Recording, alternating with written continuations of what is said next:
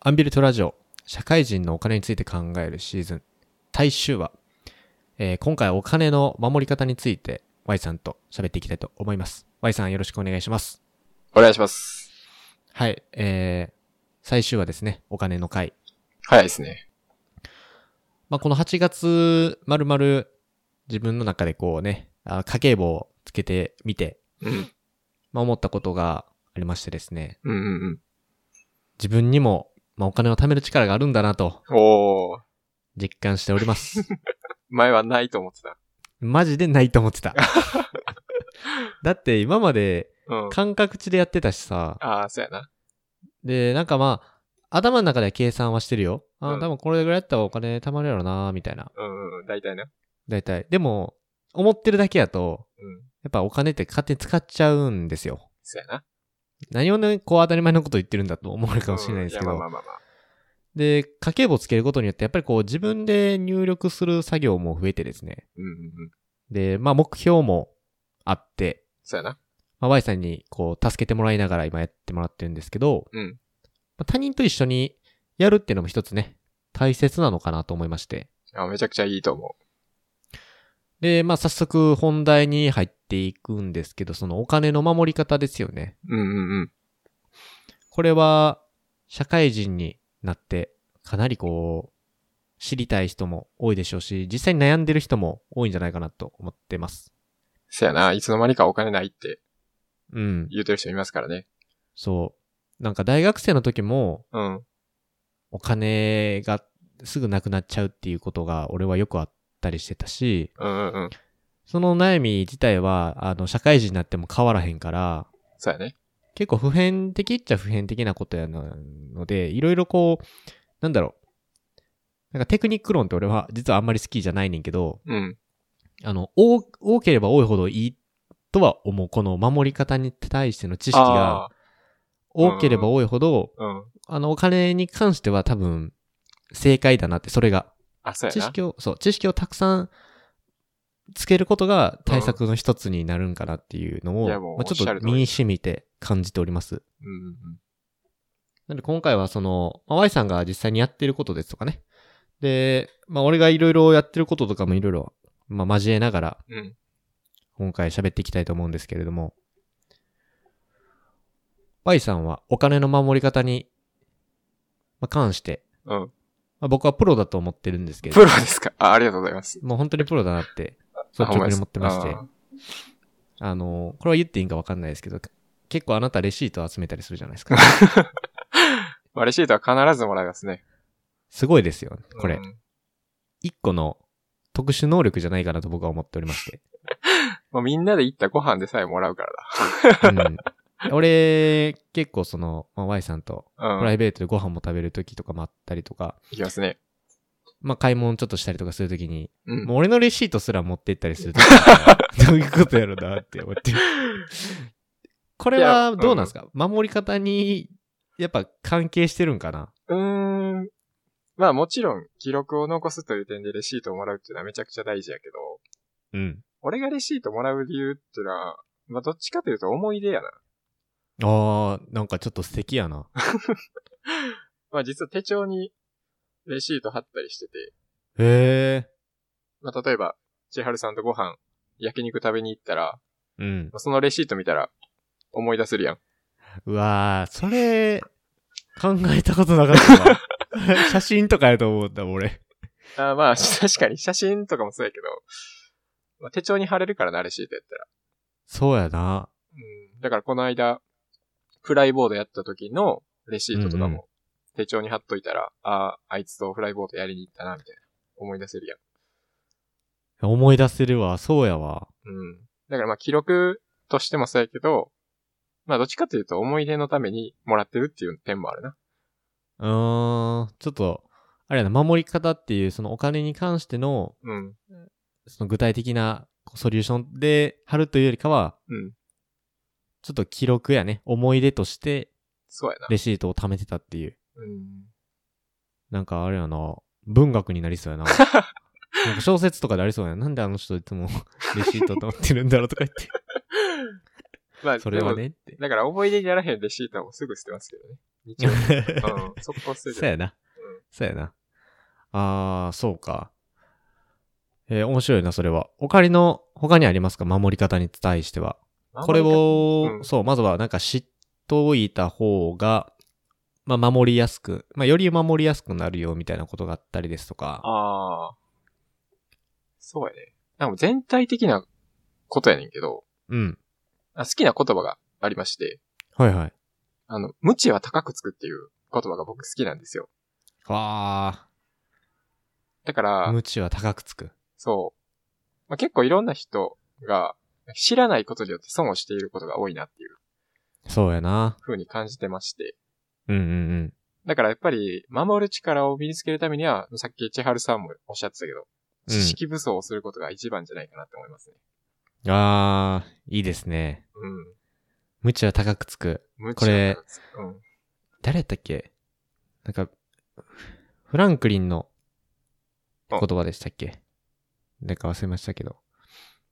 え誰やろわからへん。結構もう、まあ哲学者に近いんやけど、あ、そううん。あの、ベンジャミン・フランクリン、今ちょっと調べたんですけど、ベンジャミン・フランクリンという、うん。まあ、方がいらっしゃいまして、うんそこの多分一個のフレーズなんやけど、あ、そうか。そうなんや。そう。これ、前だ、前のちょっと言葉が実はありまして、うん。教育が高くつくというのであれば、うん無知はもっと高くつくっていう名言なんですよ。おー、なるほど。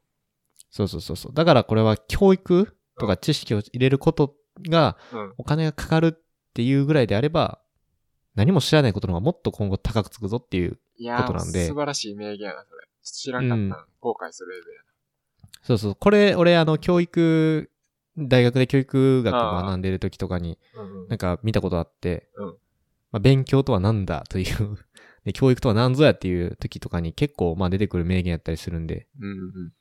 多分そこのワンフレーズですね。これ、無茶高くつくっていうのどは。こで聞いたんかわからんけど、めちゃくちゃ好きですね。これ、ことお金に関してはそうやなと、やっぱ思いますね。いや、ほんまに、そうやと思う。勉強してそう感じることが増えましたね。うーん、なんかお金とか、あと健康とか、またはビジネスだよね。うんうんうん。で、こうやっぱ無知って高くつくなってめっちゃ思うわ。思いますね。お金に関しては、例えば何これ知ってへんかったらやばいよみたいなことってあるってことですよね。だから無知なことって。そうやな。それはもう、この無知は高くつくの例に、いつも僕が友達に話したりしてるのは、リボ払いは絶対やめろよって言ってる。あー、それ僕もあの講習で、はい。Y さんの講習で受けま した。うん。受けた受けた。セットやな、これは。無知は高くつくと、リボ払いはセット。あー。なんか、リボ払いっていうと、初めて聞く人はすごくこう魅力的なうん。支払い制度のように、そう。ね、感じてしまうものですからね。そうですよね。なんかあのー月々定額引かれるんでしたっけ確か。そうそうそう。月々の返済額を決めるのがリボ払いです。うんうんうんだから、例えば5万円のバッグを買って、うん。うん。預金口座に5万円がなかった人でも、月5000円って設定したら、まあ、10ヶ月で返せるよねっていう。まあ、そういう単純な話ではないんやけど、そうやな。うん。まあ、その5000円の中にはえげつないほどの金利が含まれてるから、うん。結局借金して、借金返しながら元金返済していくっていう。いや、それ結構、しんどいな。リボ払い、一回だけやったことあんねんけど、あなん本か当試しで。うんうん。カード、それこそカード作った時とかに、うん。なんかやったことあんねんけど、まあ、そんな莫大な金額じゃないから、うんすぐ返してたけど、あなんか、分割とどうちゃうんやろうなって思ってしまった、その時あ。うは。んうんうんうん。なんか分割の方がうん、いいんやな。だから結局リボをするぐらいやったら、そうやな、リポするぐらいやったら分割の方がまだ安いわ。手数料かかるぐらいやし。うーん。それはあるわ。二分割とか。うんでいいよな、基本。2とか3とかでいいか。あ、2と3は大きな違いがあって、はいはいはい。 1回払いと2回払いとボーナス払いは手数料かからんのよ。そうやそうやそうや。2回払いはかからへんねや。そう。だから、2と3は結構気をつけた方がいい。あー、でも最近さ、うん。ネットショップさ、うん。二分割できんくなってきてるよな。ある。なんか、うん。あれと思って、最近すごく、まあ最近ではないねんけど、結構前から不思議に思うことな、がありまして、その、にあれ二分割ができひんみたいな。うんなんか三分割からしか無理っすみたいな。あるな。1と3、2以内っていう。なあ、あれ、問題じゃないですか。ねなんかそれ、だから俺結構、だから、あ、そうなんや、じゃあ一括にしようかな、みたいな買い物うんうんも、ついこの間とかあったかな、その引っ越しとかの時とかにね。ああ、そうやな。高い買いう物とかんな。、そうそうそうそうそう。全部全部その分割してたら、手数料が結局な、手数料だけで何千円とかなっちゃって、うん。うん。もったいなってなっちゃうから。そうそうそう。あれおかしいそれわ。だから知識の一つやね。1と3では大きな違いがある。これ守り方っすよね。そうやな。なんか、俺、この前さ、YouTuber、あの、あっちゃんの YouTube 大学見てて、うん。お金の回が結構あったんよ、ね。ああー、ありましたね。なんかその時に、ちょっと忘れちゃったけど、うん。なんだっけ、これだけ避けろみたいなやつあああ、であれやろ。えっ、と、えっ、と、借金、税金、手数料。あ、そうやそうやそうやそうや、それ。あの、テン、テンポ良かったね、あれ。ん借金、税税金、手数料。これ守り方の中で大事なキーワードになってくるよね。あめちゃくちゃ、そうやな、鉄則やな。うーん。これは抑えておきたいですね。だから、借金、まあ、借金は1000、1000かもわかん今はない。でうん、手数料。これが多分日頃多いんちゃうかな。そうやな、ちょっと、取られる回数が多い人はいますね。あと、税金うん。税金な。社会人になって余計税金を考えないといけなくなるね。だから、税金の時っていうのは、あれですよね。なんか、控除うんうん。っていうの、ありますすね。る、できるような工夫を自分でしないと、うん。まあもったいないってことだよね。あ、そうやね。はあ。ちょっと守り方、たくさんやっぱ守るべき方法を知っとくっていうのは大事ですよね。これ。そうやな、武器何個でも持っといた方がいいな、これは。うん。やっぱお金っていっぱいあるに越したことないから、うん。それをね、上手にどういう角度で守っていくのかっていうのが大事になってくると思うんですけど、そうやね。なんかあの、俺がお金をまあ貯めようと思って、うん。なんか取り組んでたことがありましてほ。で、まあ、結構心理学の勉強とかしてると、ついでにこううんお金のこととか学ぶとね、うん。まあ、一石二二鳥。うん一石二鳥やね。面白いな。うん。やったりするやんね。で、そこで、あのー自分が得た、まあ、チップスっていうかね、チップスがありましてほう、これをやるといいよっていうのが、実はあって、それがね、今のも継続しちゃってるんやけど、うん。あの、お金がないのに浪費しちゃう人、みたいうんな特徴がありまして、はいはい。まあ、ちょっとこれを聞いてドキッとする人もいるかもしれませんね。うん。はい。当てはまるかもし一れ番なドキッいと、。うん。一番ドキッとしてるのは俺なんですけ ど。うん本人が。そう。まあ、借こと借金とかはないですけど、まあ、借金に近いかもわかんないですね。うん。なんかその、借金多くて返済するのにこう、ねもっと収入増やさんといけへんにゃー、みたいな。うん。話っていうのを、いつか学生の時の飲み会で聞いたことがありまして、どっかの席から。うん。まあ、そういう人に限って、実はこう腕時計とかにね、あの、パテック・フィリップの腕時計とかに、うん。まあルイ・ヴィトンのバッグだったり、おお。こう、まあ身の回りがすごくこう、武装されてる人なんですよ。ああ、ブランこドれもはそ、はい、これちなみに僕の偏見なので、全然違うかったら違うんですけど、う。うん。でも、なんか、イメージできちゃうことありませんそういう人が、なんかいるっていう。うん、あるある。あるある。そう、結構、なんかそういう人で、まあちょっとお金持ってて、あの、税金対策とかでやってる人もいるかもわかんないですけあーど、はいはいまあでも、結局お金が余裕ないのにハイブランドものとかね、必要以上に高いものを買ってしまうっていう人は、うん一定数、多いのかなって思ってまして、まあ特言いにますねうん。学生。ああ。ちょっと背伸びして買っちゃうんかな。そう。あの、これ別に、なんやろな、悪いことでもないんやろうけど、うん。まあ、ちょっとなんていうやろ、ブランドをつけてる自分がすごくこうかっこいいとかね。うん。で、本来自分の持ってるポテンシャルを大きく見せるような、うん、うん。そういう、俺は結構ファッションとかそういうブランドって自分の防具って思ってるから、おう。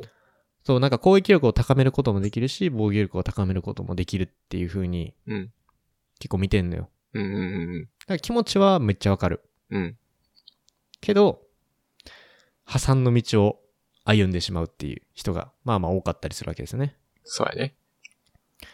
で、俺も、まあまあ、当初そういうのに近い傾向はあったのかなと思ってまして。あ、そうなん。うん、なんか俺は特にブランドが、あの、特定のブランドが好きやったりするけど、うん。なんかブランド品を身につけるようなことまでは進化ってな、例えばルイ・ヴィトンのバッグ買うとか、うん。いわゆるこうハイブランドのものを買うことはなかったんやけど、うん、見たことないな。うん。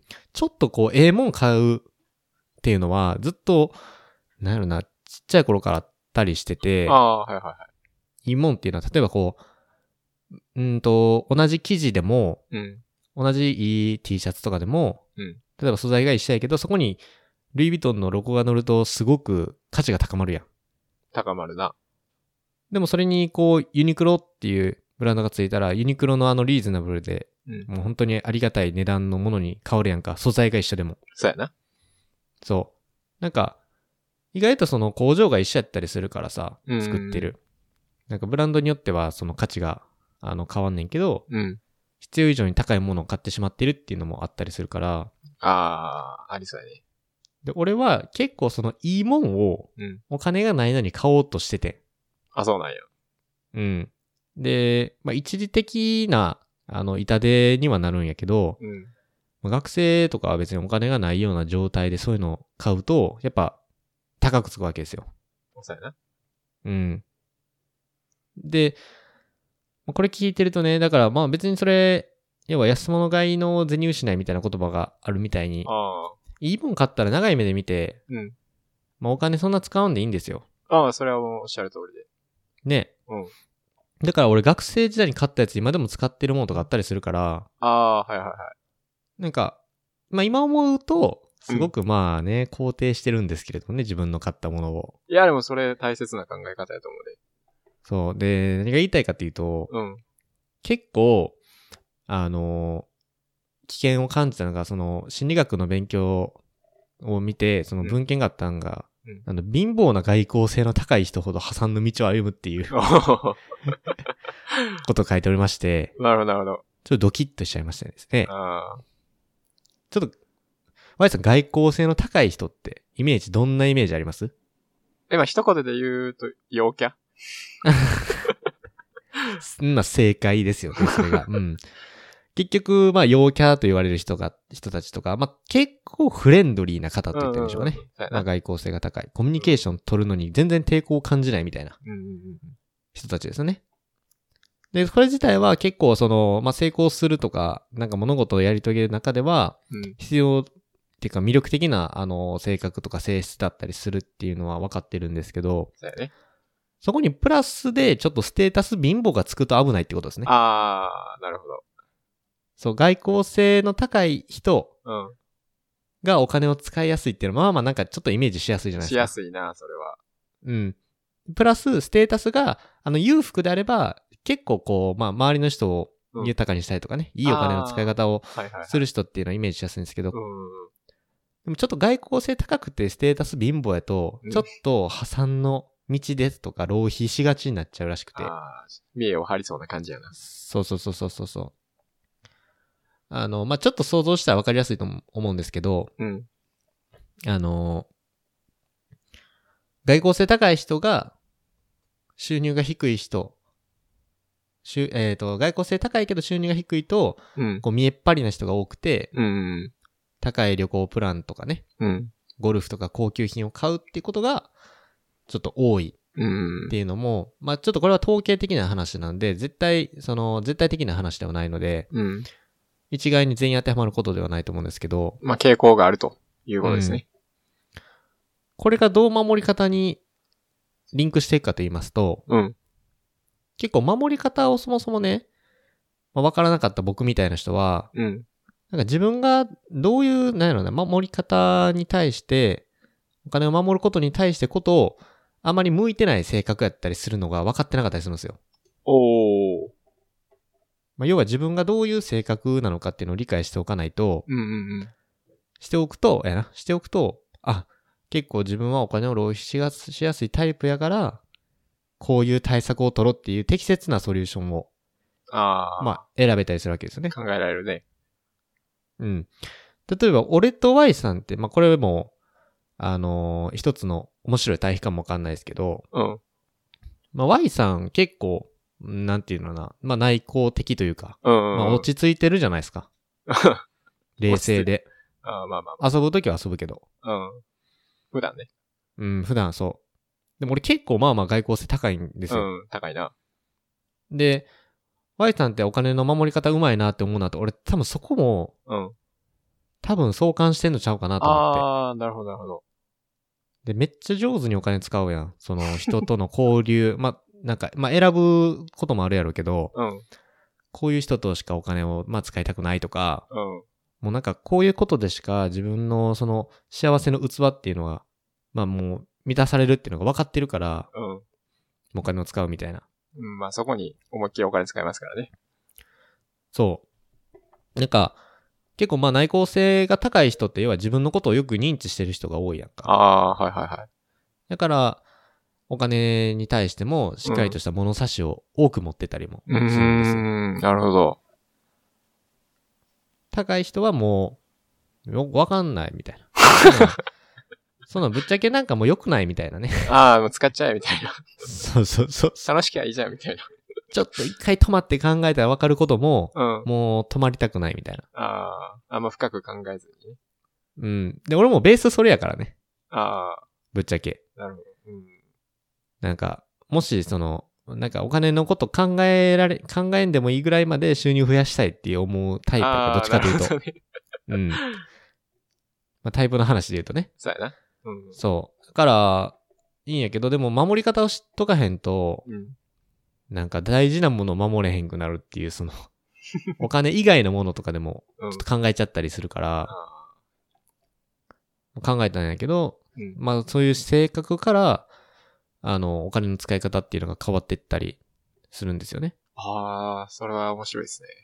うん。で、これも参考程度にはねんけど、うん。お金の消費に関してはレベルがあって、ほで、俺が参考したんが、あの、参考にした論文での、その、書いてあったことね。うん。で、お金の関、消費のレベルがあって、レベル1からレベル5ぐらいまであるんやけど、うん。レベル1によればよるほど、見えっ張りじゃない商品になるわけですよ。見えっぱりじゃない消費。そう。つまりブランド物とかをうん。あまり買わないっていうかね。ああ、僕ですかね。うん、そう。自分のことをあまりこう、物とかに転化して、こう、ブワって広げようとかね。ああ、思わないな。うん、そう思わないのがレベル1の商うん。品で。うん。えー、対比的なレベル5行くと、もう見えっ張りの商品になるんですよ。高級車とか。そう、もうね。ブビラントド品ン、とビか。トン、ビトン。上、頭からつま先までビトンの人。 別に、これしかもビトンディスってるわけじゃないしな。あそうのやビトンはほんまに素晴らしいブランドや からうん、けなすわけじゃないけど、うんよくいる。ほんまに田舎やのに絶対そんな金持ってへんやん、お前。みたい なやつがね、ねそういうことをやってるってやつうんですよ。なので、まあ、レベル1とかは結構、まあ、リーズナブルなレストランとかね。うんうん。あとはもう別にリサイクル商品とかでもいいっすよ、俺みたいな。ああ、そっちタイプやうん。で、5行くと、あの、まあ、割と海外旅行バンバン行くとな。か、おお。あの、もう、なんか絵画とかを買っちゃうみたいなね。 おおとんでもねえな。そう。で、あの、消費レベルを、あの、参加者、まあ、700名ぐらいいるんですけど、その参加者のうん。消費レベルを分類させて、うんそこから、じゃあそういう消費レベルの人は、性格、あの、ビッグファイブですね、有名うな、んうんうんうん。と照らし合わせたら、あの、そういうことが分かったと。外交性、外交的で収入が低い人ほど、レベル5の商品にお金を使いがちと。ええー、面白いな。で、内向的でうん収入がうん。低い人ほど、うんレベル5の商品には手を出さないんですよね。そうなんっや。ていう傾向が顕著にもうあったので、おそらくこれは、うんまあ汎用できるでしょうと。ああ、もうズバリ、ですね。うん。ということなので、まあお金を守るときの一つの参考になればいいのかなと思ってまして、自分が普段そのどのレイヤー層のレベルでお金を使ってるのかと。うんうんうん。 Y さんだと、やっぱレベル1じゃないですか。ほとんど1やな。まあ1。で、時々その友達と行くときにはもう、パッとその体験に使う、みたいな感じあ、やもんうな。その時は5やな。うん。その時は5やな。 もういくらでも使っていいから、その時は。うん。そう、そういう使い方をしてる人は、あの、なんやろね、お金のマネジメントがうまいんでしょうね。ああ。この傾向でいくと。うんうんまあ、これ、なんで貧乏な人が、とか、なんで外交性の高い人は浪費してしまうんでしょうかっていう。うんちょっと思いませんまあね。うん、俺もずっと思ってた、これは。 なんか、自分の貧しさをね、これ埋め合わせようとするかららしらしいですよ。おー、なるほど。物を買うことに意よっ味意てっ味てこわかりますとこれ。そうそうそうそう。ああ。切ないな。すごく切ない。 これすごく切なくて、うん。別にお金がないから困ってる人もいるんですよ。うん。で、でもなくてもね、困ってない人もいるんですよ。いますね。うん。例えばあの、まあ、俺の結構大きい、まあ、尊敬する先輩がいたんですけど、うん。めっちゃ大盤振る舞いするんですよね。うんうんうん。でも次の日むっちゃ控えめな日常を過ごしてるんですよ。あ、そうなんや。うん。なんか、それ見ると、なんかね、思うことはあります よ。多分あの、バーンって使ってる時どういう感情やったんやろみたい な。あの、帰りの電車の中とかでどう思ってたんやろなとかちょっと考えちゃうんですけど。あれで、結局はその消費のトレッドミルっていう現象がありましてほう、要は目先の幸福のためにですね、お金をずっと使ってしまうんですよ。あー、なるほど。長い目で見れんとね。うん。まあちょっとまあ分かりやすいですよね。そのトレッドミル。まあトレッドミルってあのランニングマシンとかでよく乗るああの、あの台のことですよ。うん。うん。要は、自分はすごい人なんだっていうことを暗に思いたい傾向がどっかにあるから、うん。それをね、そのステータスを保つためには、やっぱり体験とか商品に手を出しちゃうんですよ。もう。出さ、もう勝手に出しちゃうんやね。そう。自然と。これがお金の守り方を一番阻害している一つの要因ではあるのではないかっていうふうにおー言ってらっしゃいまして、うんうんこれをね聞いてちょっと図星かなとか思い当たる節あるなと思う人は、直ちにトレッドミル止めた方がよくてですうね、ん。そあのトレッドミルって無永遠に動くので、うやな。自分が止めん限り。うん。いくらね、収入が増えようとも、ういんくらバケツにたくさん水を増えあの入れても、うん。こう穴開いてたらもうたまらないんでね。そうやね。トレッドミルもそうですからね、これ。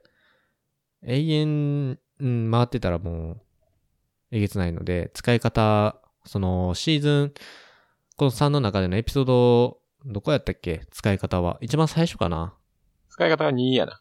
?2 か。うん。 2の使い方を見直す必要があったりもするので、うん。まあ、結局リンクをしてるんですよね。全部。そうやな。全部リンクしてんな。うん。だから最後にこれ、まと、守り方にしたよね、確か。そうやね。うん。まあこれ、守っていく、守っていくのに一番大事になる心構えって何があると思いますか ?Y さんは。僕はですね、えっ、と、本当にお金を使いところを明確にしたら、うん。守る力はついていくんじゃないかなって思いますね。ああ、つ、本当に逆、なんかすごい逆説的で面白いね、それ。なんか使い方を決めることうん。で守れるってことね。そうやな。ここにお金使いたいっていうもんがあったら、もうそれ以外は、極力お金を使わないようにするっていう、まあ今の俺の生活スタイル、そううやけどーん。あ、それすごい、なんか勉、勉強になるわ。もう使い方決めたら確かに守れるわ。そうやろうん。ここってこにと使はう。、うん。使い方があんま定まってない人は守れてない傾向あるかもな。そうやな。だから、そういう人ってやっぱどこにでも使うやん。さや。ご飯食べに行くのもそうやし、お弁当買ったりもそうやし。うん。なんかもう、ジャンル問わず、いろんなとこに程よくお金使うから、結局総合的に見るとお金使っちゃうみたいな。そやなでもやっぱ締めるとこキュッて締めて、使うことドーンって使ったら、まあメリハリがあって、いいお金の使い方になるんじゃないかなと思います。そやなうん。なんかめっちゃいい締めありがとうな、ほんまい。やいやいや、これ全部、エピソードね、全部ぜひ聞いてほしいですよね。あの、社会人のお金事情は。そうやな。なんかこう考えることが大事かもしれない。一回止まってお金に対して。そうやな。あんまりお金についてあんまり深く考えたくないっていう人も多いと思うやろし。ね、なんかちょっとさ、見たくないもん見るうんみたいな、あーあるわ。そういう気持ち持ってる人、まあ多いと思います。特に日本はそうじゃないそうやな。すごく主語をでかくしちゃったけど、だってお金の勉強せんやん。ちちっちゃい頃から。させてもらえないからね。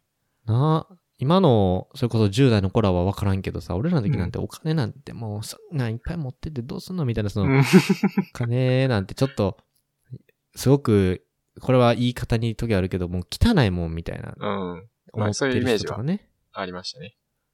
あったりとか、あと、とにかく銀行預けなさいみたいあな、あそー、言わのれましたね。それはあんた銀行の金利高かった時でしょみたいな、そ の、